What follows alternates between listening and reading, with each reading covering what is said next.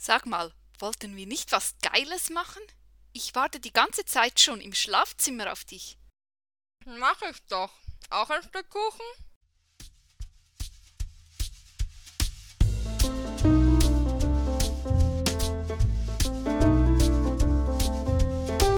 Inspektrum, der Podcast aus der deutschsprachigen ASPEC Community.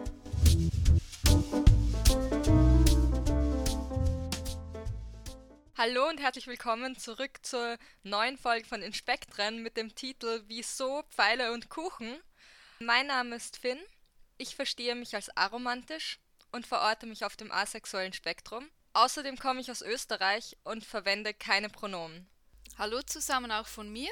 Ich bin JJ und ich komme aus der Schweiz. Ich definiere mich als Ace und ich verwende sie, ihr Pronomen. Alles klar, dann stellt sich uns natürlich wieder die Frage, worüber reden wir heute eigentlich? Und zwar geht es heute um Aceback Culture, also um die Frage, gibt es sowas wie Aceback Kultur? Und wenn ja, was ist das eigentlich oder was könnte das sein? Was für Symbole verwenden wir auf dem asexuellen und aromantischen Spektrum? Und so weiter. JJ, was ist eigentlich ein Symbol? Also der Begriff Symbol kommt anscheinend vom Altgriechischen und zwar Symbolon und bedeutet so viel wie Erkennungszeichen, Bedeutungsträger. Also es geht hier um ein Sinnbild für etwas, das nicht gegenwärtig vorhanden ist, also dass man auch etwas wiedererkennt. Also wir kennen Symbole zum Beispiel im Verkehr. Da werden ja die Verbotsschilder, das sind ja auch so eine Art Symbole oder unsere Emojis, denke ich, gehören auch in die Kategorie. Aber in der Aceback-Community ähm, haben wir auch Symbole und wir gebrauchen sie vermutlich als Erkennungszeichen untereinander oder auch zur Abgrenzung. Ja, okay. Das heißt, es gibt bestimmte Zeichen, wo wir wissen, was sie bedeuten und die sind dann quasi diese Bedeutungsträger-Symbole und so. Ja, ja, ich denke, das kann man so verstehen. Und dabei spielt ja auch soziale Identität dann eine ganz große Rolle. Also, dass wir Menschen ja unsere soziale Identität nicht irgendwie in einem Vakuum ausbilden, sondern in einer Gruppe und in Interaktion mit anderen Menschen und wir dann eben auch Symbolen oder einer bestimmten oder Dingen, die wir als Gruppenkultur oder so verstehen, bestimmte Bedeutung geben und was ja auch dann zu einem Zugehörigkeitsgefühl führt oder einfach zu, zur Ableitung einer positiven Selbstbewertung oder Identität durch Zugehörigkeit zu einer Gruppe. Ja, genau. Also zusammengefasst kann man hier einfach sagen, Symbole unterstützen Gruppenzugehörigkeitsgefühl. Also, und da Symbole Gruppenzugehörigkeitsgefühle unterstützen und wir uns als Aces und Arrows als Gruppe fühlen, haben wir natürlich auch unsere Community-Symbole. Und hier möchten wir beginnen mit unseren Flaggen. Finn, hast du hier etwas zur Aro-Flagge? Ja, also die Aro-Flagge, die auch vielen bekannt ist aus der Community und auch teilweise außen. Wir haben ja auch so eine kleine Umfrage gemacht, wieder mal, wer welche Symbole kennt und auch verwendet besteht aus fünf Streifen von oben nach unten, dunkelgrün, hellgrün, weiß, grau und schwarz.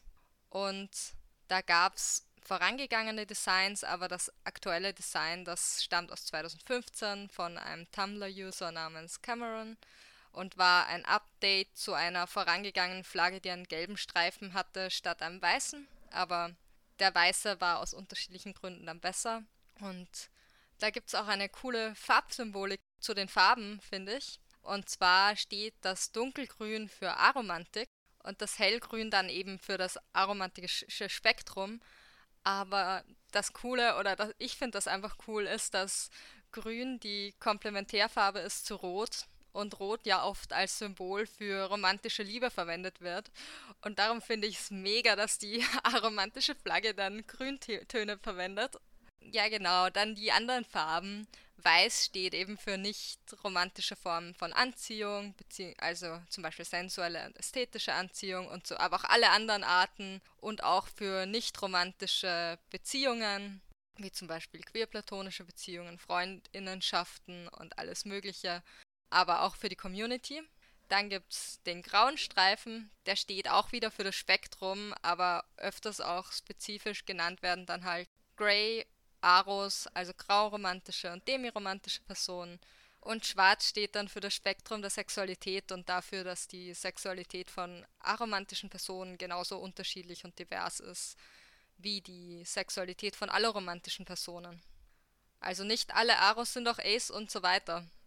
Sollte inzwischen bekannt sein. Ansonsten sage ich es noch zehnmal. Aber wenn wir davon reden, kannst du mir sicher auch gleich was über die Flagge für Asexualität erzählen, richtig? Ja, kann ich gerne machen, aber ich bin gerade noch beeindruckt, wie tiefgründig die Symbolik von der Aro-Flagge ist, weil das ja richtig ausgearbeitet, was hier die Farben bedeuten. Da haben ein paar Leute sehr viel nachgedacht. Ja, echt? Nein, wirklich, ähm, weil wenn ich das mit der Ace-Flagge ver äh, vergleiche, ist das ein bisschen anders. Zwar gibt es die Ace-Flagge oder zumindest ähm, die ersten Entwürfe schon sechs Jahre länger, und zwar seit 2009, da waren erste Entwürfe da und die waren teilweise sehr kompliziert. Und 2010 wurde dann wieder über diese Ace-Flaggen abgestimmt und das war alles initiiert von Avon-Mitgliedern Stand-Up und Priest-Track. Und das Einzige, was hier schon sehr früh feststand, waren die Farben. Und zwar waren das die Farben Schwarz, Weiß, Grau und Lila. Wobei hier nicht ganz klar scheint, ähm, weshalb Lila aber anscheinend ist diese Farbe wahrscheinlich mit dem Avon-Symbol verlinkt. Ja, genau. Und dann ähm, das Ziel der Flagge war dann laut Next Step Cake im 2013, dass es unter anderem, dass man dabei unter anderem ein Symbol schafft, das alle Communities von des asexuellen Spektrums miteinander verknüpft, ohne dass es explizit ein Avon-Symbol ist. Und ja, also die Farben hier, die ist wie schon gesagt, wesentlich weniger ausgearbeitet, was die genau bedeuten. Ist lila, das mit der Community bedeutet, steht für die Community und ist eben stark mit Avon verknüpft. Dann schwarz steht für Asexualität, grau für den Graubereich und weiß für Allosexuelle. Und bezüglich des weißen Streifen gab es hier auch immer wieder Kontroversen. Ja, und es es gibt hier auch Interpretationen, dass der Verlauf von Schwarz über Grau zu Weiß das asexuelle, asexuelle Spektrum symbolisiert, also in Form eben eines Spektrums. Ja, aber wie schon gesagt, ich finde hier die aromantische Geschichte, Flaggenentwicklung schon irgendwie cooler, auch mit dieser Komplementärfarbe zu Rot, weil mir lila wirklich ein Rätsel ist. Vielleicht weiß jemand von euch etwas dazu? Also ich glaube, Lilac, das ist, glaube ich, von der Farbe her stark mit Avon auch verknüpft. Ja, aber wie kommt Avon auf Lila? Ich schätze mal, das war einfach das Design. Also ich meine, irgendwann wurde für das, also wahrscheinlich für die Seite und fürs Forum das Design geschaffen und dann war das irgendwie die Designfarbe und and it got stuck or something. Okay. so fühlt sich's an. Ja, also, eben, das sage ich, ich ja. Ich meine, bei der Arrow-Flagge, da ist viel ausgearbeitet. Und war, ja, aber vielleicht hat es auch einen Sinn. Vielleicht kennt das ja jemand aus unserer Community, was das Lila genau bedeuten soll. Ja, also wenn es jemand weiß, sagt es uns bitte. Ja, gerne. Wir würden es gerne auf unsere Homepage dann schreiben oder in einer Folge dann auch nochmals thematisieren. JJ, ähm, hast du irgendwelche Symbole in Farben der Ace-Flagge oder so? Nein, ich glaube, ich habe tatsächlich gar nichts oder ich sollte vielleicht sagen noch gar nichts, weil ich mir eigentlich nicht viel aus solchen Symbolen mache. Also ich konstruiere selber Bilder, jetzt auch zum Beispiel eben auch für unseren Podcast, irgendwelche ähm, Banner oder was auch immer in diesen Farben und finde es eigentlich auch cool. Aber ich habe nicht, ich habe jetzt nichts irgendwie zum Anziehen oder keine Ahnung, was gibt es hier, Flaggen zum Herumtragen oder irgendwie oder Armbänder oder sowas habe ich alles nicht.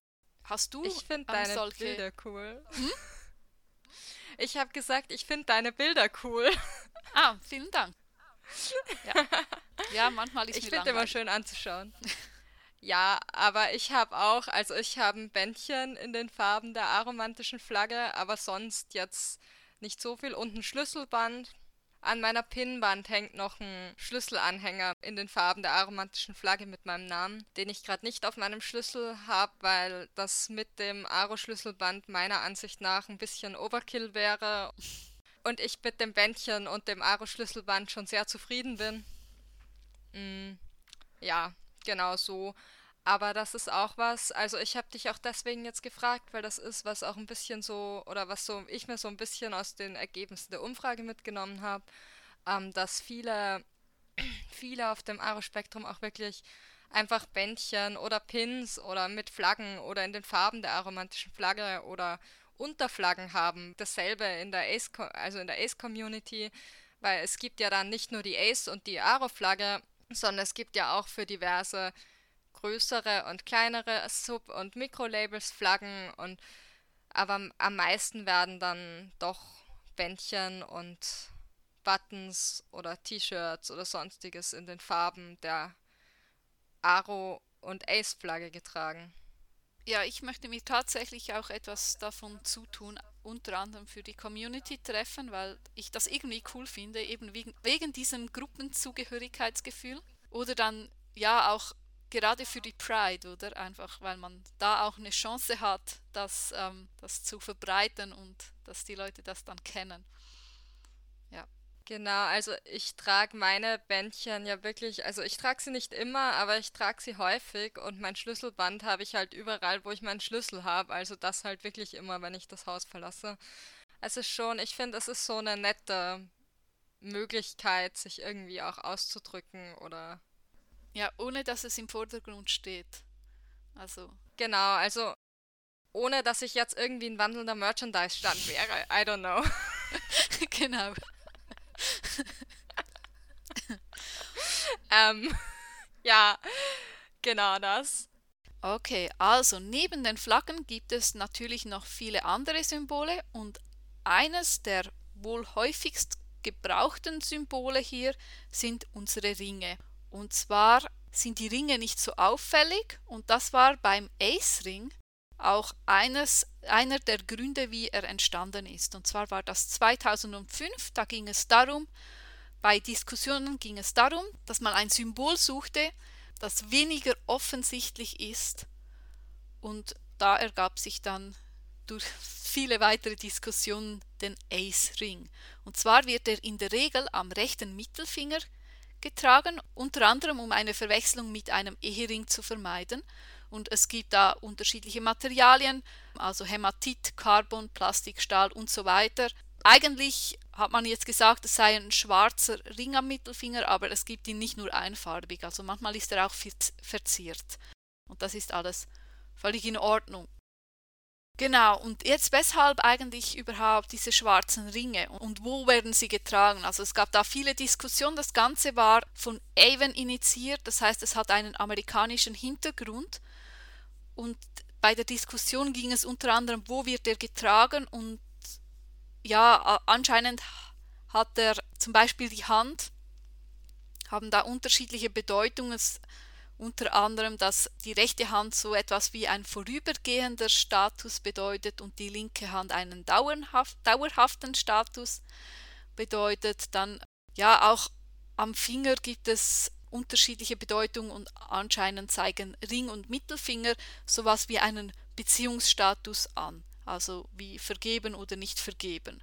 Ja, jedenfalls gab es da große Diskussionen darüber und es hat sich dann einfach etabliert, dass der Ace-Ring schwarz ist oder eben verziert und rechten Mittelfinger. Es wurde gleichzeitig auch über Armbänder diskutiert, aber da befürchtete man, dass die schnell aus der Mode kamen. Und deshalb hat sich dann wirklich hier ein Ring entwickelt. Aro-Ringe gibt es auch noch und die Aro-Ringe, ja, dazu hat vielleicht Finn noch etwas. Wie haben sich die entwickelt? Ja, also die Aro-Ringe sind viel jünger als die Ace-Ringe kurz mal zu erklären, der Aro-Ring ist im Gegensatz zum Ace-Ring ein weißer Ring, der an der der am Mittelfinger der linken Hand getragen wird, also an der anderen Hand. Und da hat der Ace-Ring schon eine ganze Weile existiert, fast zehn Jahre, also 2014 war das. Da hat auf Tumblr dann mal ein User gepostet, von wegen, ob es einen eine Aro-Äquivalent zum Ace-Ring gibt. Diese Diskussion wurde dann auf Avon weitergetragen und dann hat sich quasi parallel oder als Aro-Version des Ace-Rings dieser weiße Aro-Ring entwickelt. Ja. Genau, das ist eigentlich alles, was zum Aro-Ring zu sagen gibt, würde ich sagen. Was ich mir vorher noch gedacht habe, ist, ich finde das so lustig, dass beim, bei der Geschichte des Ace-Rings über Armbänder diskutiert wurde, weil ich viel lieber Armbänder trage als Ringe. Und das auch einer der Gründe ist, warum ich keinen Aro-Ring trage. Also, bevor ich einen Ring trage, muss, glaube ich, irgendwas passieren. Ja, ich kann Ringe tragen ist auch überhaupt nicht mein Ding. Also, wenn ich einen Ring trage, dann an einer Halskette. Ja, und nicht an einem Finger. Genau also. das, das denke ich mir auch. Also wenn würde ich einen Ring als Kette tragen oder so, aber so dieses am Mittelfinger der rechten linken Hand, das ist keine Ahnung. Ich finde da sogar, also ich finde da auch Silikonringe unangenehm. Also ich habe mal kurz von einer anderen Person einen ausprobiert und ich meine sicher, vielleicht gewöhnt man sich dran, aber es ist nicht so mein Ding. Ich finde es noch interessant, dass ähm, bei der Community-Umfrage, dass doch noch ziemlich viele gesagt haben, dass das ein Grund ist, weshalb sie die Symbolik nicht tragen. Aber generell ist es ja noch nicht ganz so verbreitet, einen solchen Ring zu tragen. Das ist mir auch aufgefallen. Es gibt einige, aber längst nicht alle, nicht mal Anne. Ja, das stimmt. Also klar, es gibt viele Leute, die nicht tragen und trotzdem haben auch halt haben bei unserer Umfrage auch einige gesagt, sie tragen einen Ace-Ring und weniger ein Aro-Ring, aber es existiert, aber es also es scheint verbreitet zu sein, aber es scheint nichts zu sein, was jeder macht. Es ist halt scheinbar auch ein großer Grund, dass viele Aceback-Personen keine Ringe tragen. I don't know. Ehrlich gesagt weiß ich gar nicht, wie es ist bei verheirateten Leuten, weil zum Beispiel mein Vater trägt auch keinen Ring und der hat das nie. Und seine Begründung ist wie meine er trägt einfach keine Ringe. Also ich kann mir schon vorstellen, dass das auch bei Verheirateten gar nicht so selten ist. Aber ich weiß es nicht, ich achte mich einfach nicht darauf. Ja, ich auch nicht. Ich habe, ich meine, ich habe heute von euch erfahren, dass es mehr oder weniger fix ist, an welche Hand der Ehering getragen wird. Also, Dankeschön für die Info, die ich bis jetzt in meinem Leben erfolgreich vermieden habe. Ich habe zwar erfahren, dass, also ich wusste schon, dass es relativ fix ist, aber ich wusste nicht, dass es in jedem Land anders fix ist. Also das mit der linken und rechten Hand ist ja anscheinend überhaupt nicht eindeutig. Ich habe keine Ahnung. Also wie gesagt, ich höre das heute zum ersten Mal. Ich glaube mal, was ich gehört habe. Ich habe Vertrauen in unser Vorbereitungsteam. Ja, ich genauso. So, dann wollen wir noch zu den nächsten Symbolen übergehen. Ja, klar. Es gibt ja dann noch ziemlich coole Symbole, wie ich finde, und das wären die Spielkartensymbole, da was einfach daher kommt, dass Ace der englische Begriff für Ass ist. Und da haben die einzelnen Symbole oder die einzelnen Asse ja auch noch andere Bedeutungen. Stimmt's, JJ? Ja, das fand ich echt beeindruckend, weil ich nicht wusste, also ich wusste, weshalb die Spielkarten jetzt eine Symbolik dafür stellten, aber ich wusste nicht, dass die einzelnen da hier auch eine Bedeutung haben. So bedeutet zum Beispiel Pik Arrow Ace, dann Herz ist Allo Ace, Kreuz ist Grey Ace oder Demi. Ah, Grey A, ich glaube, das heißt Grey Arrow und Asexualität oder Demi Arrow und Asexualität. Und Karo ist dann Questioning. Kreuz und Karo können sich dabei sowohl auf das Ace als auch auf das Aro-Spektrum beziehen. Ah, ja, genau. Also ich persönlich habe die Spielkartensymbole noch nicht so benutzt, aber ich finde die eigentlich ziemlich cool. ich mag die. Äh, ich auch nicht, aber das ähm, Schweizer Spektrum braucht das oft noch jetzt ähm, auch als Symbolik auf der Homepage oder hier auf ja. dem Discord-Server. Ja, cool dann können wir ja noch über das absolut bekannteste Symbol der Ace-Community sprechen. Und das ist wohl der Kuchen. Der Kuchen, ja genau. ähm, und die Zeitrechnung before Cake dann darauf basierend, right? Die kannte ich echt noch nicht, aber das ist echt cool. Ich liebe BC es. für Before Cake. Before Cake, bitte. Es ist immer Before Cake. Ähm, ja, das kommt ja, kommt ja so ein bisschen von dem Spruch, dass asexuelle Personen lieber Kuchen essen würden, als Sex zu haben. Beziehungsweise, dass Kuchen einfach viel besser ist als Sex. ähm, ja, und ich finde es deshalb eine, un, ein unglaublich gutes Symbol, weil ähm, Weil es wirklich eigentlich in dem Symbol schon alles sagt, was es über das zu sagen gibt, so jetzt zum, zumindest vereinfacht.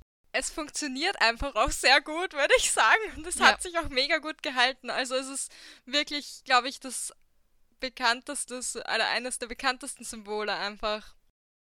Und das kommt ja daher, dass im Avon Forum die Metapher verwendet wurde und neuen Mitgliedern dann immer so ein metaphorischen Stück Kuchen angeboten wurde. Ist quasi mit Kuchen begrüßt. Stimmt, aber das wird heute noch gemacht, oder? Also ich wurde auch mit Kuchen begrüßt und so lange ist das noch nicht ja, her. Ja, ja. Das hat sich, wie gesagt, gehalten. Das ging ja. nicht. Ich glaube auch, das bleibt uns irgendwie, der Kuchen. und dann gibt es ja auch in Ace Spaces auch Kuchen-Emojis und Kuchen mhm. in Flaggenfarben-Emojis. Und auch bei unserem Discord-Server gibt es Kuchen-Emojis. Ja. Und auf anderen Discord-Servern gibt es Kuchen-Emojis. Und auf Avon glaube ich auch. Und was ich cool finde am Kuchen mit den Flaggenfarben, es funktioniert so gut, weil es wirklich wie eine Torte aussieht. Also die, die Farben passen wirklich auch zu einem Kuchen. Also das ich finde schon, es hat was. Wegen den Streifen auch mit den Schichten, gell? Ja, genau, genau. Nein, es ist wirklich ein echt cooles Symbol. Ja, aber und was weniger bekannt ist, aber was ich jetzt auch gehört habe, ist, dass, in, dass es auch Knoblauchbrot gibt. Was ich ja auch ziemlich cool finde. Mhm. Ich mag Knoblauchbrot, aber der Kuchen ist einfach nochmal, der schlägt das nochmal um Längen. Und seit mhm. neuerem auch Pizza oder so. Pizza lieber. Vielleicht essen wir einfach gerne. Ja, ja, kann sein. Ich denke zwar, wenn ich über das Thema so nachdenke, fällt mir einfach auf, wenn man für alle Leute eine Metapher bringen will, um Aromantik oder Asexualität zu verstehen, gibt es einfach so viele Metaphern, die einfach mit Essen am besten funktionieren. Also sei es jetzt Kuchen, eben, dass man irgendwie, also man kann die Metaphern wirklich richtig weit führen. Also ich kenne es zum Beispiel auch mit Eis essen oder so. Also es gibt Leute, die mögen äh, zum Beispiel, ich mache es jetzt mit Kuchen.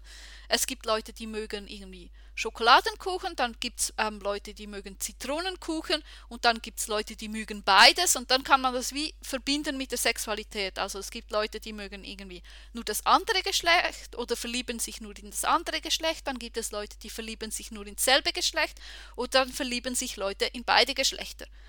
Und es ist offensichtlich, dass es auch Leute gibt, die keinen Kuchen mögen, also die sich zum Beispiel gar nicht oder in gar keine Personen irgendeines Geschlechtes verlieben. Und ich finde einfach diese Analogien, die funktionieren mit Nahrungsmitteln so krass gut. Und ich denke, das ist ein Grund, weshalb unter anderem der Kuchen ein so starkes Symbol geworden ist. Ja, dem stimme ich zu, auch wenn ich glaube, dass es mehr als zwei Sorten Kuchen gibt. Ganz eindeutig. Ja, klar, aber es gibt ja auch mehr als zwei Sorten von sexueller Anziehung. Natürlich. Also hier, es, es gibt diese ganze Bandbreite, deshalb funktioniert es ja so gut mit dem Essen, oder? Weil, weil es diese ganze Vielfalt schon zeigt. Ja, stimmt. Ich glaube, die Essensmetaphern funktionieren einfach mega genial und gut. Ja.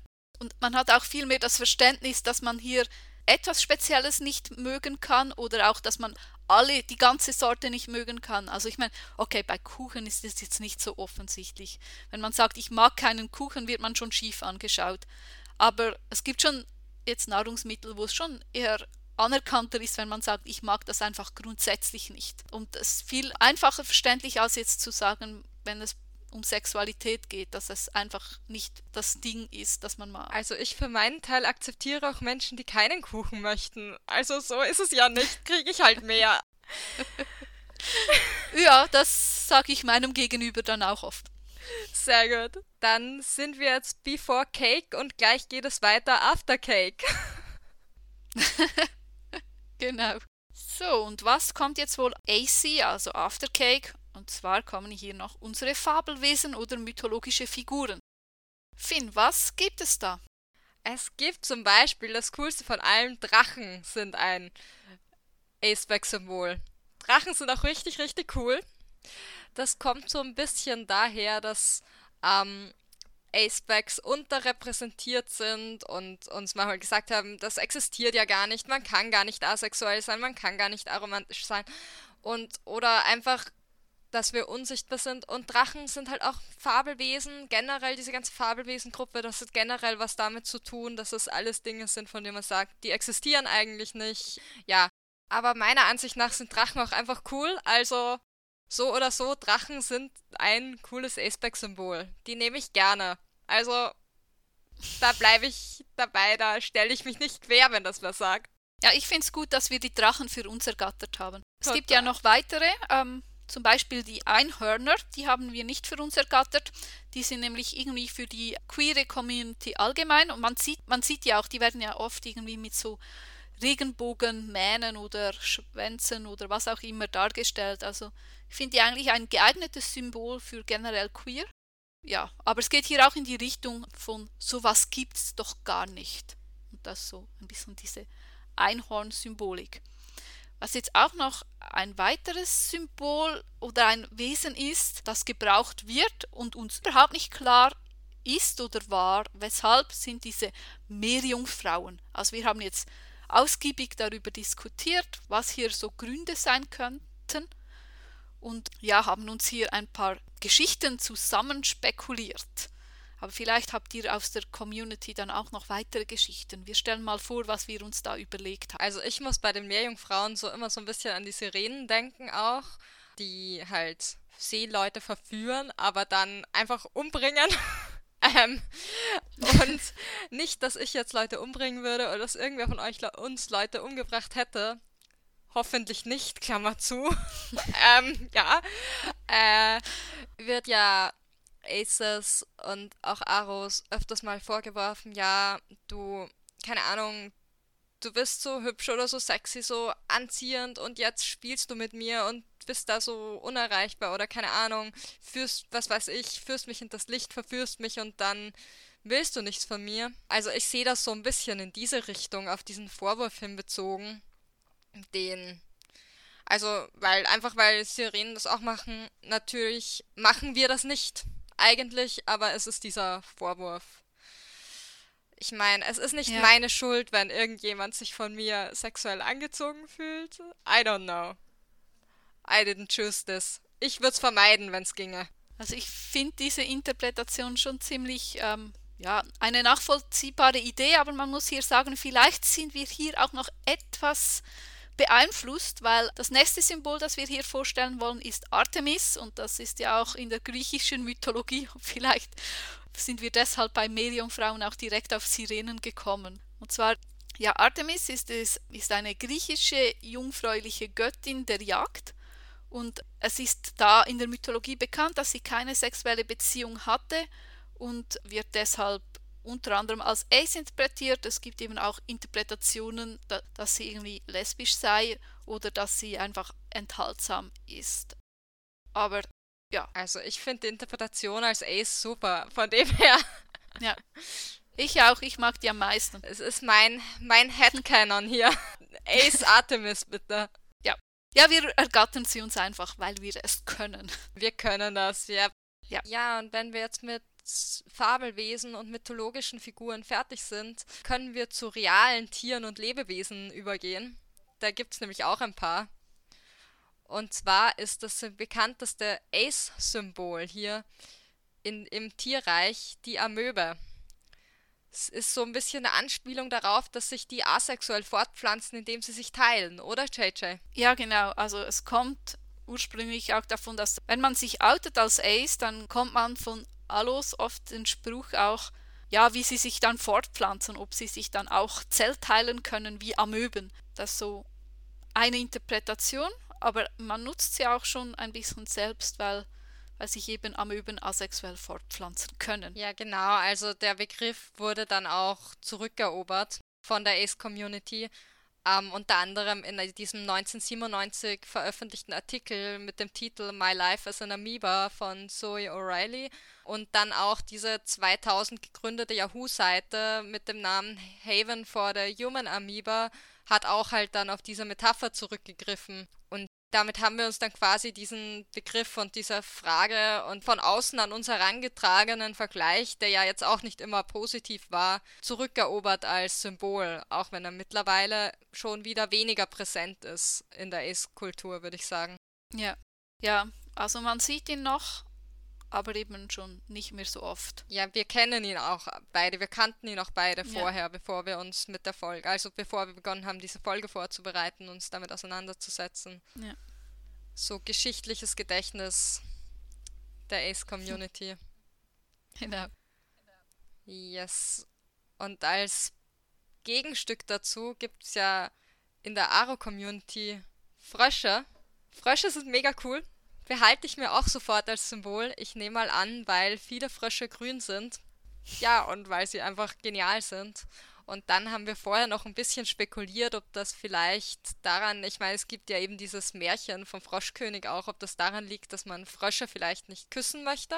Wobei ich die Idee, geküsst zu werden und dann irgendwie heiraten zu müssen, jetzt auch nicht so prickelnd finde. Also ich weiß nicht. Aber mit ohne oder ohne der Begründung, Frösche sind ziemlich cool und ich behalte mir die als Aro-Symbol. Da widerspreche ich niemandem, der das sagt. Außerdem wäre es ja umgekehrt, oder? Man müsste sagen, die Frösche wollen niemanden küssen, oder? Ja, das stimmt. Also ich glaube.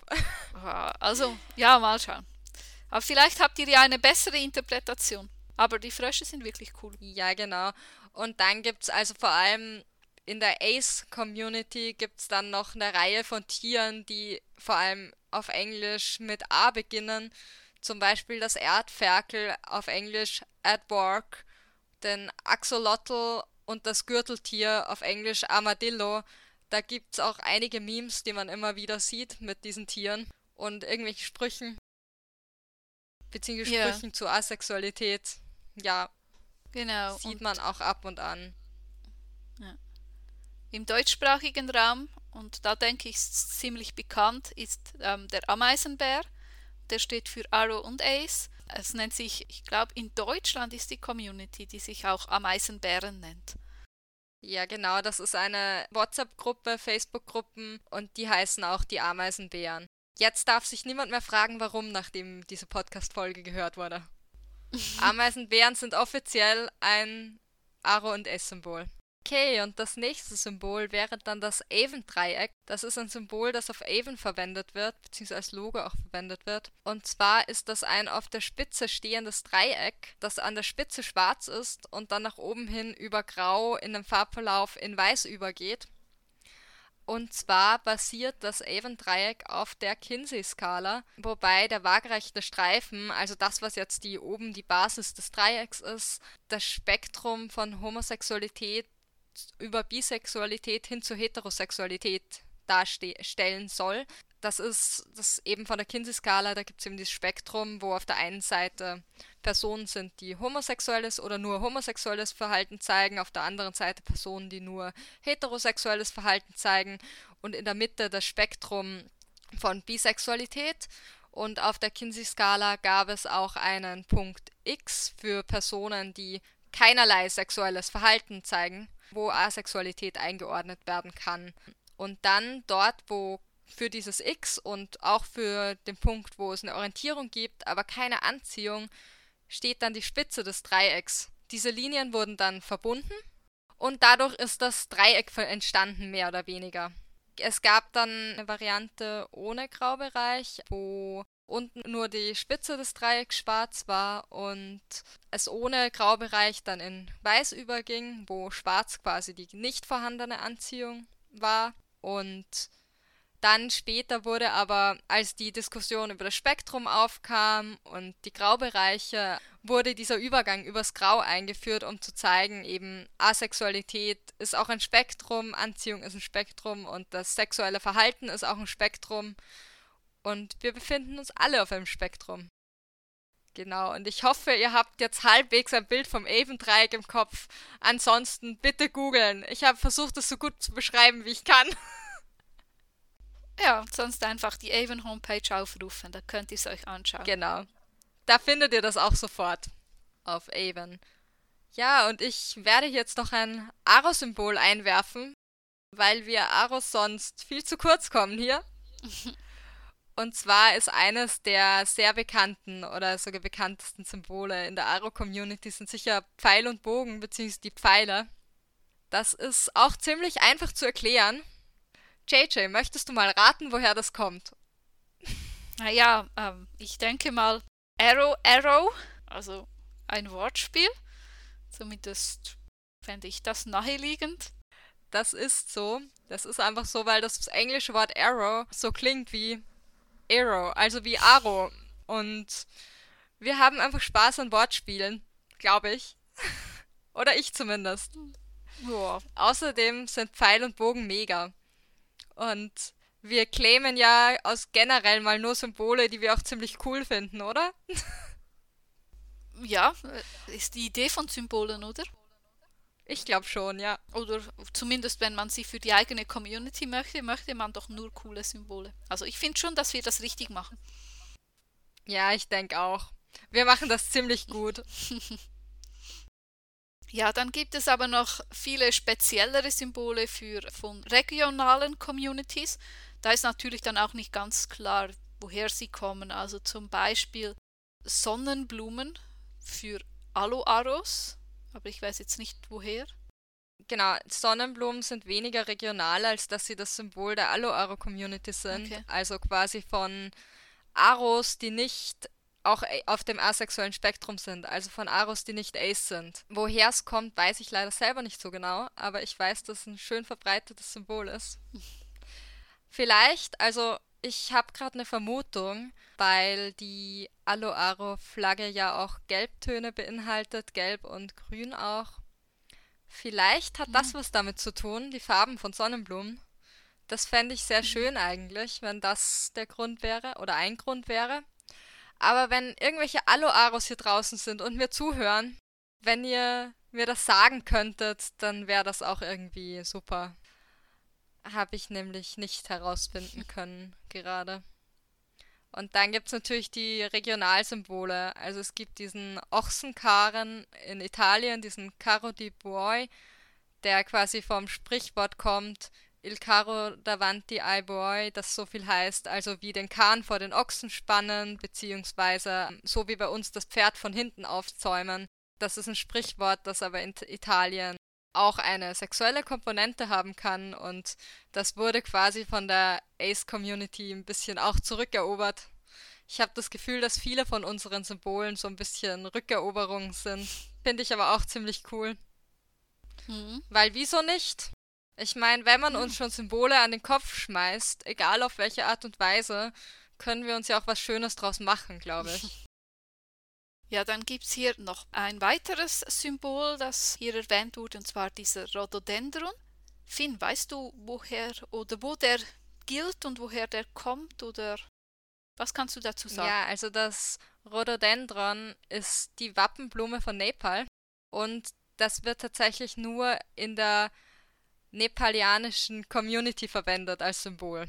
Also es ist wirklich auch so ein Regionalsymbol. Also ist, glaube ich, ein gutes Beispiel dafür. Die haben die Wappenblume von Nepal in ihr Logo auch eingebaut. Also wir können daran eigentlich gut erkennen, dass es wahrscheinlich sehr, sehr viele Symbole gibt, die verwendet werden, gerade in so Regiona Regionen. Also die beiden waren ja jetzt von Italien und ähm, ja, es gibt viele Länder, wahrscheinlich dann genauso viele Symbole. Ja, genau. Also das zeigt uns auch wieder dieses, diese Gruppen. Also Gruppen bilden Symbole aus für sich. Kleinere Untergruppen bilden nochmal Symbole aus für sich und haben Symbole.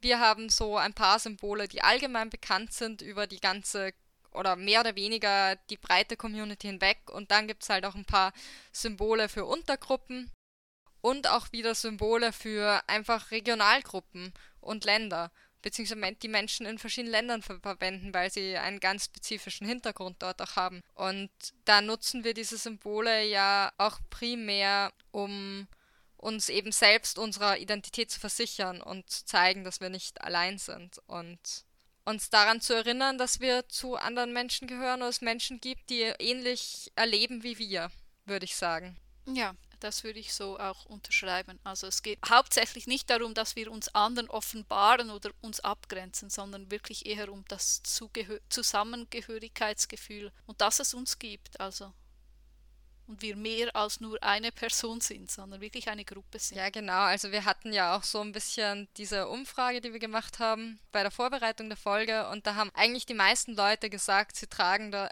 die Symbole, um sich ihre zu versichern, um sich zu erinnern, dass sie nicht allein sind, dass sie nicht irgendwie kaputt sind, dass sie also dass es einfach so passt, wie es ist, dass sie zu der Community gehören, vielleicht auch teilweise dann schon auch um offen was zu zeigen, aber nicht so deutlich, aber mehr für sich selber und mehr für andere Mitglieder auch.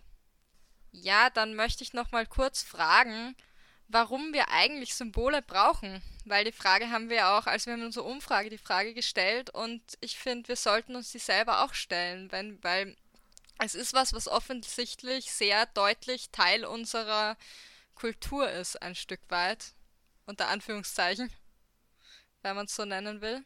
Ja, genau. Also wir nutzen sie, also es wurde ja gesagt, dass man Symbole unter anderem trägt, um irgendwie ähm, ähm, uns anderen zu zeigen, also dass andere uns erkennen oder auch um uns abzugrenzen von anderen, aber wir nutzen sie primär eigentlich auch, um uns selbst zu versichern, dass wir nicht alleine sind und dass wir Teil, ähm, dass, dass dies ein Teil unserer Identität ist und dass der auch real ist. Also das heißt, wir haben hier wie eine weitere Bedeutung von den Symbolen gefunden. Ja, beziehungsweise, dass wir auch nicht alleine sind einfach. Eben das Teil einer Gruppe sein. Also wenn erkennen, dann maximal so erkennen untereinander. Ähm, aber meistens eher einfach für uns selber, für die Sicherheit, für die Zugehörigkeit, für die Erinnerung, dass wir okay sind auch.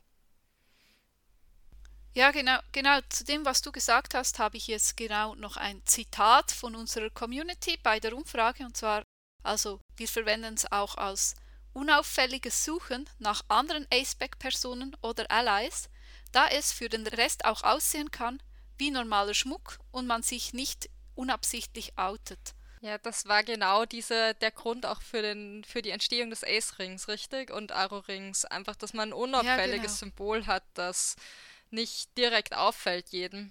Und ich meine, ich habe hier auch noch ein Zitat das ich mir rausgesucht habe, das ich noch gerne vorlesen möchte und das vielleicht auch ganz mhm. schön nochmal illustriert, was wir vorher gesagt haben. Und zwar hat eine Person gesagt, eine Möglichkeit, meine Identifikation für mich sichtbar zu machen und mich daran zu erinnern, dass ich mich nicht verstecken brauche.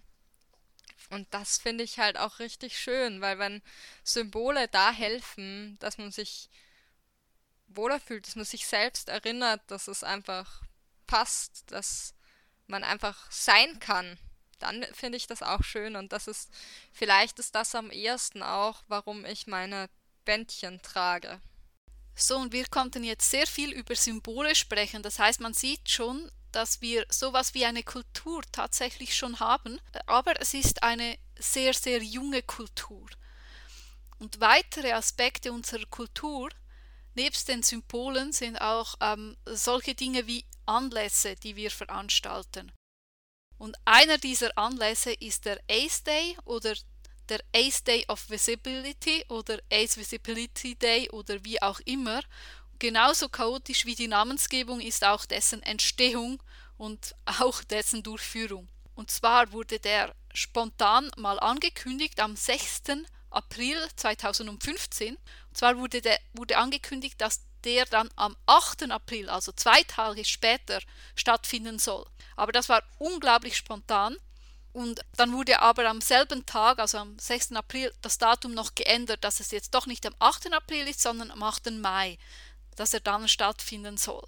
Genau, und die Idee war, dass Teilnehmende dieses Tages unter dem Hashtag Ace Day eine Spielkarte zeigen sollen, die ihre Orientierung widerspiegelt. Das haben wir ja vorher schon erklärt, dass jede dieser Astkarten eine andere Orientierung repräsentiert. Aber jetzt war ja das Datum wurde ja sehr spontan vom 8. Mai auf 8. Äh, von 8. April auf 8. Mai geändert.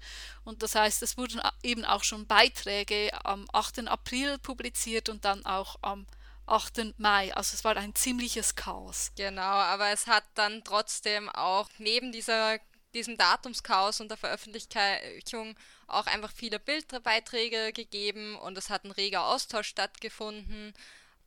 Ende 2015 ist dann ein Artbook mit den Beiträgen erschienen. Ein Wikipedia-Eintrag ist aber gescheitert und das Ganze wurde auch recht stark kritisiert aus unterschiedlichen Gründen. Ja, und zwar von, es gibt, es geht geht um die Kritik an der Kartensymbolik bis hin zu der Kritik, dass es konzeptlos war, dass die Kommunikation nicht gut war, dass ähm, es zeitlich zu nahe an der am Trans Day of Visibility ist und unter anderem, dass der Name fast gleich ist wie Trans Day of Visibility. Die Kartensymbolik wurde unter anderem auch kritisiert, dass welche Karte zum Beispiel sollte man nehmen, wenn man sich als alloromantischen Grey Ace bezeichnen würde oder welche queersexuelle oder demiromantische Menschen, welche Karte diese Menschen nehmen soll und so weiter. Also ja, und dann gab es noch dazu, dass es ja unter anderem schon eine Asexual Awareness Week oder eine Ace Week gäbe. Also ja, also es gab ja. jede Menge Kritik aus unterschiedlichen Bereichen der Community auch. Ähm, und es haben sich nicht alle gleichermaßen mit damit gefunden. Manch, es haben sich nicht alle gleichermaßen repräsentiert gefühlt. Ja, genau. Das heißt, es fand dann auch sehr lange nicht mehr statt, bis 2020 dann auf Twitter von Avon und Fuck You Asexual ähm, Beiträge gepostet wurden, ähm, die suggerieren, dass der Ace Visibility Day am 8. Mai schon ein, eine etablierte Sache sei. Ja, wobei hier ein ähm, Beitrag, äh, ein Twitter-Post von Jasmin Benoit ähm, unter diesem Has Hashtag ebenfalls beitrug. Und dann gab es erneut Kritik auch von deutscher Seite, weil der 8. Mai in Europa in Erinnerung ans Ende des Zweiten Weltkrieges als Tag der Befreiung gefeiert wird. Und ja, also Jasmin Benoit startete dann, reagierte dann wirklich zeitig und startete eine Umfrage, um ein alternatives Datum zu Aber finden. jedenfalls war, war es wieder total chaotisch und wieder sehr durcheinander. Und das ist so ein bisschen die Geschichte vom Ace Day gefühlt, dass es immer Diskussionen und Kritik und alles Mögliche gibt. Und das ein bisschen, ja, das Chaos vielleicht. Wird, sie muss sich noch zeigen, was daraus irgendwie wird. Auch weil er halt teilweise als notwendig erachtet wird, teilweise nicht. Auch in der Community. Hier noch einmal Finn aus der Nachbearbeitung. Ich möchte zum eben Gesagten noch hinzufügen, dass der ACE Day bzw. der International Asexuality Day seit 2021 am 6. April stattfindet.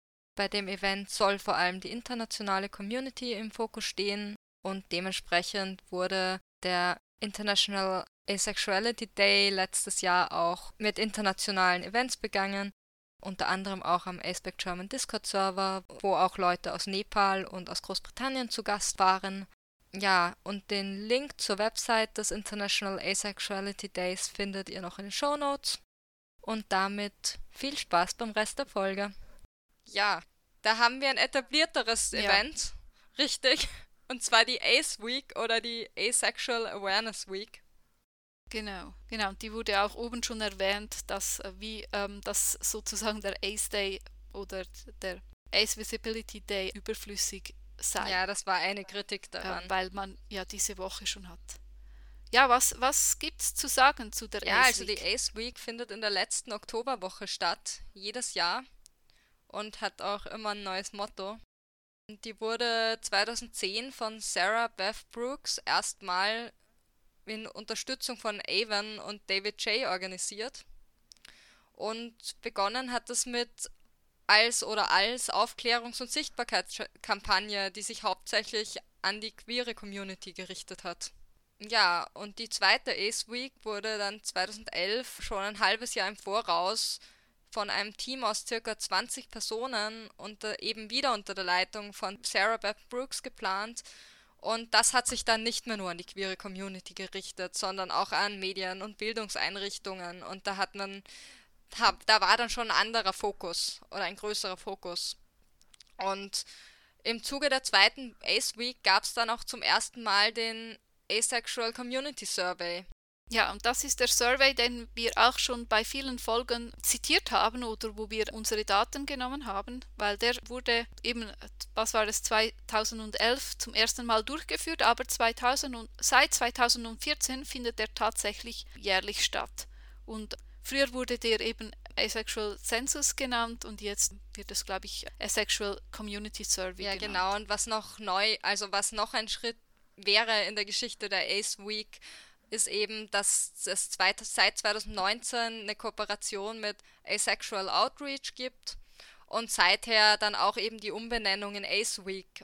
Unter anderem eben, weil es gesagt wurde, ja, es kann, es muss, also Sichtbarkeit ist wichtig und Awareness ist wichtig, aber es geht eben nicht nur darum und es geht nicht mehr nur um Awareness. Okay, und das ganz, die ganze Idee mit einer ganzen Woche voller Events gibt es nicht nur für Asexualität, sondern es gibt auch eine Aromantic Spectrum Awareness Week. Was hat es damit ja, auf sich? Ja, wir haben das aromantische Spektrum auch eine Woche. Und zwar findet die auch jährlich statt und immer eine Woche nach der Woche in die Valentinstag fällt. Aber also die Woche nachdem Valentinstag war. Ähm, das war aber auch nicht immer so. Und zwar gab es die erste Aro Week 2014 Mitte November. Die wurde dann aber auch schon 2015 eben in den Februar verlegt. Ich schätze mal wegen der Nähe zu Ace Week und auch wegen dem viel cooleren Datum im Februar nach dem nach Valentinstag. Fun Fact, mir ist vorhin aufgefallen, ich habe mal eine Beziehung am ersten Tag der Week beendet. Das ist hm, spannend. Bis jetzt sagte ich immer am Sonntag nach Valentinstag, was ich immer, was die Leute immer lustig genug fanden. Aber okay, offensichtlich auch am ersten Tag der Week. Scheinbar. Na gut. Passt. So in unserer Community haben wir auch eine sehr eigene Sicht auf Sexualität, weil wir ja versuchen sozusagen über die Abwesenheit von etwas zu diskutieren, was wir nicht mal genau wissen, was es ist. Das heißt, wir gehen da sehr analytisch vor und ähm, nähern uns mit äh, Dingen, die wir alles alle kennen, also oder teilweise kennen, von zum Beispiel dass wir sensuelle Anziehung verspüren, aber dann irgendwie es nicht weitergeht und so weiter. Das heißt also, wir haben hier wirklich so eine analytische Sicht und teilen das haarklein auf in Einzelteile und haben tausend äh, verschiedene Labels dafür. Und ja, und das wird jetzt auch kritisiert von nicht nur von uns selbst, aber hauptsächlich auch von außen, dass wie wir dieses Thema angehen. Ja, es ist halt auch die Art, wie darüber geredet werden muss, wie darüber geredet wird, weil jeder unterschiedlich empfindet und wir dann, glaube ich, auch inner Community technisch einfach auch bereit dazu sind, uns das analytisch und klein anzuschauen. Einfach auch, weil wir an, an der Anführungszeichen mal anders empfinden, als es Norm ist was innerhalb der Community diskutiert wird, was außerhalb der Community diskutiert wird, was ich aber trotzdem auch irgendwo wichtig finde, weil wir uns mit diesen Dingen eben auch beschäftigen sollen, müssen, sollten. Was ich aber wichtig finde, ist, dass es nicht darin endet, dass wir uns nur in diesen oder nur darin total verlieren oder da auch all die anderen Komponenten und die anderen Perspektiven darauf verlieren. Also ich denke, dass es, dass man aus der Kritik auch lernen kann, dass wir einfach auch den Kontakt, selbst wenn wir eine Community sind und Gruppen sind toll und wir als Community sind toll und ich freue mich über, immer über die Aceback-Community, die Aro-Community, die Ace-Community, aber dass wir auch den Kontakt zu Allo-Allos und Allo-Aros und Aro-Allos, keine Ahnung, den Begriff gibt's nicht, Allo-Aces, sorry, ähm, nicht verlieren. ich sollte meine Worte, mach mal, im Kopf behalten. nee. Jedenfalls sollten wir reden. Und sonst, genau, sonst verlieren wir uns halt wirklich total. Aber sonst finde ich die Sicht, die wir haben, schon auch schön, weil wir auf eine Art über Dinge reden, über die vielleicht auch sonst nicht darüber geredet wird oder mit, über die man sich sonst nicht beschäftigt. Es sollte halt niemals einseitig werden. Ja, vor allem, weil wir ja eben, weil wir über die Abwesenheit von etwas sprechen, ähm, ist es auch, zweifeln wir auch an vielen Dingen, die ähm, von, der, von unserer, ich meine jetzt von der gesellschaftlichen Kultur uns übermittelt wird. Also solche Dinge wie Liebe und Sexualität ist schon per Definition hinterfragt, aber dann auch Partnerschaft, Lebensplanung, der Begriff generell Normalität. Einfach ähm, die Dinge, also wir hinterfragen das Ganze auch und ich finde, das ist eigentlich sehr gesund. Nicht nur, also es ist gesund, dass wir es tun, aber eigentlich sollten das meiner Meinung nach auch viele andere Leute tun, die nicht unserer Community ja, angehören. und gleichzeitig, das ganz sicher, und gleichzeitig gehört ja auch für viele, für mich jetzt weniger, aber ich denke doch, dass es so ist für viele oder erlebe, dass es so ist, ähm, auch der Zweifel an der eigenen Aceback-Identität dann wieder dazu zum Aceback sein, weil es einfach schwer ist zu beweisen, ich empfinde das nicht und vielleicht werde ich es auch nie empfinden, aber vielleicht werde ich es auch irgendwann mal empfinden auf irgendeine Art und Weise. Oder auch nicht. Ich kann halt nicht in die Zukunft schauen. Und das ist halt dann wieder auch so ein Ding, das oft, das ist ein Thema einfach auch, würde ich sagen. Ja, es ist eigentlich so ein, eine Art Imposter-Syndrom. Also ist man Ace genug, um Ace zu sein, ja. sozusagen in die Richtung. Oder das, das gibt es, glaube ich, sehr oft auch generell in der queeren ähm, Community. So ein queer Ja, da gibt es auch diesen eigenen Begriff dafür, das Queer Imposter Syndrom. Das ist, bin ich queer genug? Ja. Ähm, ja, genau, bin ich Ace genug? Frage, die sich viele auch stellen, oder Aro genug. Ähm, ja, genau. Und dann würde ich sagen, gibt es noch diese, dass die Abneigung von manchen Menschen gegen Berührungen in der Aceback-Community oft einfach mehr mitgedacht wird, als wenn ich Leuten außerhalb der Aceback-Community begegne, wofür ich sehr, sehr dankbar bin.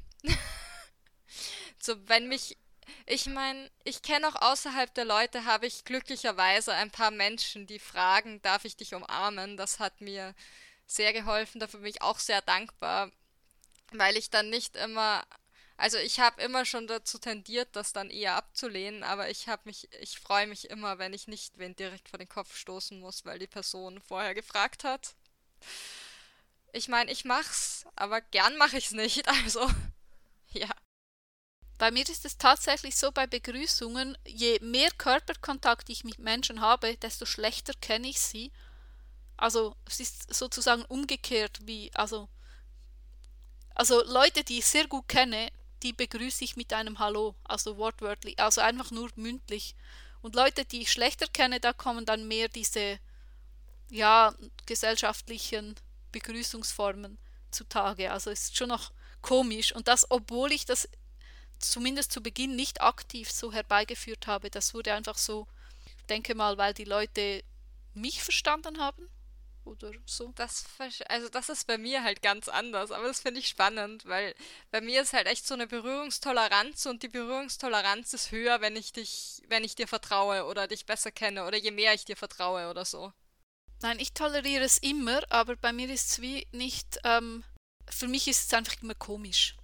Aber das überhaupt, also es ist überhaupt kein Problem für mich. Es geht gar nicht darum. Es ist einfach noch lustig, dass dass es Leute irgendwie merken, dass das nicht die Art ist von Begrüßung, die ich normalerweise mache.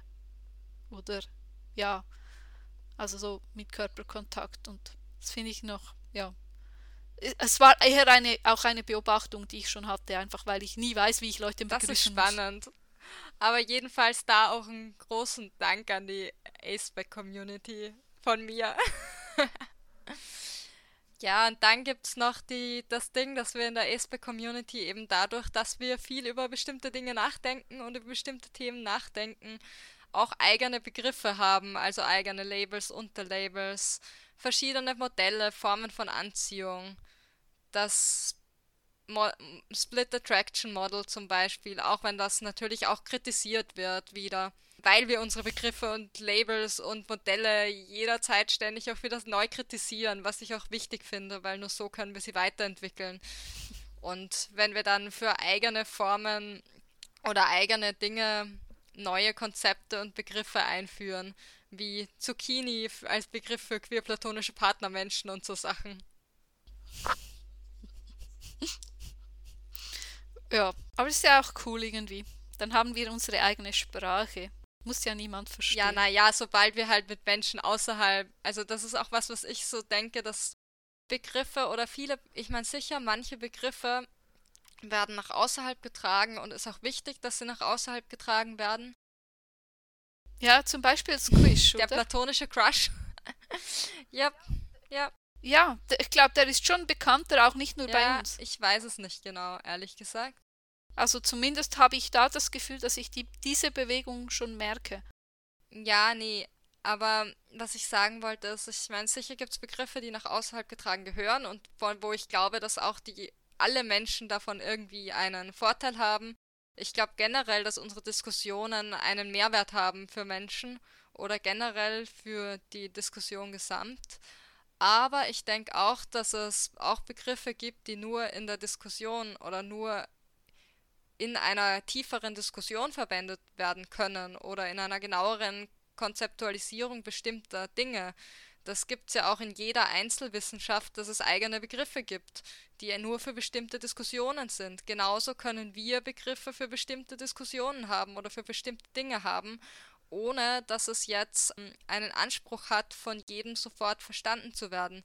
Natürlich, wenn ich jetzt eine Sichtbarkeits- oder Awareness-Kampagne anfange, dann tue ich vermutlich gut daran, Worte zu verwenden, die Menschen auch verstehen können.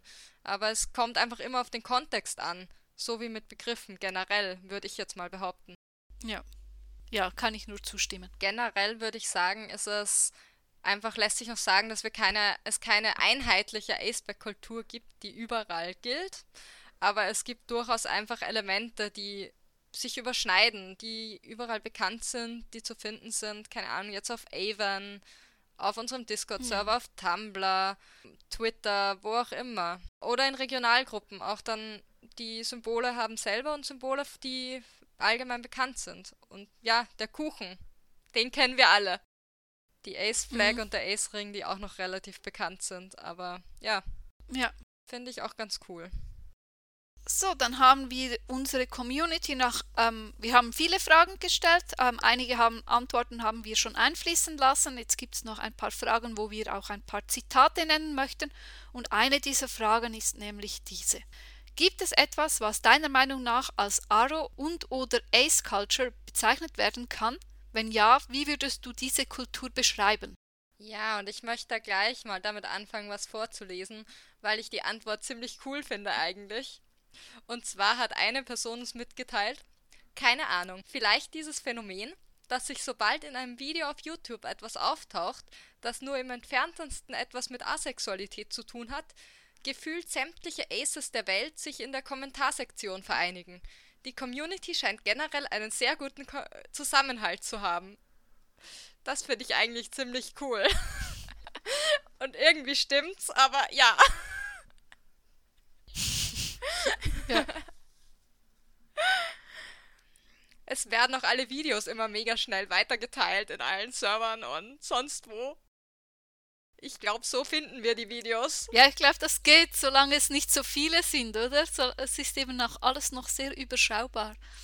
Deshalb funktioniert Total. das Total. Hast du noch eine Antwort, die, die, die du cool fandest? Ja, ich habe noch eine einfach, die es schon ein bisschen zusammenfasst, auch was wir gesagt haben. Und zwar ist das bestimmte Memes wie Knoblauchbrot, Drachen und Kuchen an sich sehr unterhaltsam werden und die werden oft gebraucht, um alles zu erklären, warum Romanzen Sex nicht so spannend sind. Und hier kommt ein englisches Zitat, das würde ich gerne auch so vorlesen, und zwar Sex may be great, but garlic bread is heavenly. Yay. Und ich finde ich find das hey, ziemlich cool. Ja, und es gibt. Wir dürfen manchmal hm? auch ein bisschen Spaß machen. Ja, klar. Also Witze gibt es schon viele, auch so Insider-Jokes. Also auch zum Beispiel die Witze über Welteroberung, die finde ich auch ziemlich amüsant. Ja, total. Hast du noch etwas, was du darüber über denkst? Ace Culture? Oder Aceback Culture und Aro Culture? Ja, genau. Ja, natürlich. Zum genau, Beispiel, oder? dass wir hier einen ja. Podcast aufnehmen und die Aufnahme unterbrechen, um eine Inner-Community-Diskussion zu führen und über Begriffe zu diskutieren, bevor wir weiter aufnehmen können. Finde ich mega ist bei Culture. Ich meine, ich glaube, wir haben heute ja. genauso viel diskutiert wie aufgenommen, gefühlt. Fast mehr wahrscheinlich. Also, aber es war eine coole Diskussion. Hey, es ist also. was rausgekommen. Ich fand's gut, ich fand's bereichernd. Also, ja. Ja, wir definitiv. haben dann noch eine letzte Frage gestellt in unserer Community-Umfrage, die wir euch jetzt auch nicht vorbe vor vorenthalten wollen. Finnland sprechen. Und zwar lautet die Frage, hast du Vorschläge für neue Symbole? Ja, und da kamen einige verschiedene Antworten, wie zum Beispiel ähm, Kissen für Arrow oder Puzzleteil mit sich führen oder ja, ich keine Ahnung, aber ich fand alle jetzt nicht, die meisten haben mich nicht überzeugt. Deshalb will ich jetzt noch nennen, was mir spontan in den Sinn kam, als ich die Frage gehört habe, und zwar waren das Seesterne, weil die sich ebenfalls asexuell fortpflanzen kann, können. Also zumindest eine Art. Also die werden dann zu, die trennen sich irgendwie ein Bein ab und dann werden sie zu Kometenseesternen. Also das heißt, dass dann ähm, irgendwie ein, ein Bein riesig ist und die anderen Beine klein, bis sie sich, bis sie wieder zu einem ganzen Seestern wachsen. Ja, deshalb finde ich, das wäre schon noch ein geeignetes Symbol. Außerdem gibt es die auch in verschiedenen Farben und Formen und ja, das ist so mein Werbung. Vorschlag. Einschaltung für Seesterne. Nee, aber ja, ich genau. finde, die sehen mega genial aus. Ich habe die auch, also wir haben ja in der Vorbereitung schon darüber geredet, über die Seesterne und ich fand die, die sind cool. Die neuen Amöben hier. ja, genau. Genau, und vor allem wurden die nicht von der externen, also von den Alus herbeigeführt, sondern von uns selbst gefunden. Wir sind Seesterne. Yay! Mhm. Ja. Hast du dazu noch eine Symbolik oder du hast, glaube ich, ja, genau. Zitat also dazu, ich fand jetzt schon ein, ich fand vor allem eine Antwort schon irgendwie überzeugend oder zumindest ganz cool, weil sich die Person Gedanken gemacht hat. Das mag ich. Ich mag es eigentlich immer, wenn ich merke, dass ich mir Gedanken gemacht habe, wenn ich was lese. Und zwar hat jemand vorgeschlagen, Zahnrad oder Zahnräder. Weil Aces und Aros scheinbar nicht ins System, alle lieben Sex und brauchen Romantik passen wie fehlende oder rausgesprungene Zahnräder. Das finde ich schon nett. Oh, ich mag meine Seesterne. Seesterne sind auch cool. Wir können Seesterne und Zahnräder ja, nee, haben. Niemand verbietet uns das. ja, stimmt. Stimmt. Ja, was soll ich sagen? Welteroberung. Nein, ähm, Quatsch. Also, wenn ihr weitere Vorschläge für Symbole habt, ihr kennt ja unseren Server, da könnt ihr ja jederzeit weitere Symbole oder Vorschläge in die Oder Runde ihr fangt an, sie zu verwenden mit anderen Leuten. So wie ich diese Community kenne, bleiben mache mhm. Dinge stecken. Genau. Genau, ich mache jetzt die Sternenmarke. Yes! ja. Ja. So, und wir kommen schon langsam zum Ende, Ende unserer Folge. Und zwar kommt jetzt unser Lexikon. Heute haben wir einen Begriff, ja, den eigentlich auch ziemlich bekannt ist, aber mir war bevorher noch nicht ganz klar, was er bedeutet, und zwar ist der Begriff Intersektionalität. Es geht dabei darum, dass verschiedene Diskriminierungsformen, also wie zum Beispiel Rassismus, Homophobie, Behindertenfeindlichkeit und so weiter, nicht isoliert voneinander auftreten. Also es geht darum, dass diese Diskriminierungsformen auch in ihren gegenseitigen Abhängigkeiten und Überkreuzungen, also das Überkreuzungen heißt auf Englisch Intersections, betrachtet werden sollten. Und ich habe dazu ein Beispiel, um klarzumachen, was das bedeutet. Also zum Beispiel, eine Kopftuch tragende lesbische Frau wird gegebenenfalls nicht nur als Kopftuch tragende Frau oder nur als Lesbe diskriminiert, sondern sie wird eben auch als Kopftuch tragende Lesbe diskriminiert und kann so eben auch ein, andere Formen des, der Diskriminierung erfahren, als eine nur Kopftuch tragende Heterofrau erfahren würde oder als eine Lesbe ohne Kopftuch erfahren würde. Also die Kombination kann eine neue Art Diskriminierung hervorrufen und darum, darum geht es bei Intersektionalität, so grob gesagt. So, und damit wären wir mit unserem Lexikon fertig und dann kommt noch unsere Kulturecke. Finn, was stellst du uns diesmal ja, ich vor? stelle heute vor ähm, das Buch The Invisible Orientation An Introduction to Asexuality von Julie Sondra Decker. Das ist, wie gesagt, eine englische Einführung in Asexualität und jeden, der Englisch kann, sehr zu empfehlen. Und auch ein Buch, auf das momentan teilweise wissenschaftliche Publikationen auch zurückgreifen. Das beinhaltet eine ziemlich oder meiner Meinung nach sehr umfassende Einführung in Asexualität und das Spektrum auch, also auch Demi und Grey werden vorgestellt, dann beinhaltet es eine Beschreibung der Community und auch geht dann auch auf Mythen ein über Asexualität oder Dinge, die verwendet werden, um Asexualität abzusprechen, also auch auf Vor Vorurteile.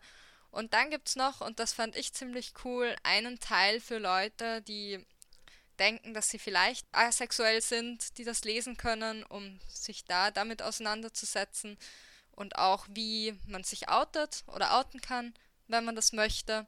Und ein Teil für Menschen, die denken, dass jemand, der sie, den sie kennen, vielleicht asexuell sein könnte. Was, glaube ich, auch sehr hilfreich sein kann. Und am Ende noch ein Teil mit sehr vielen Ressourcen.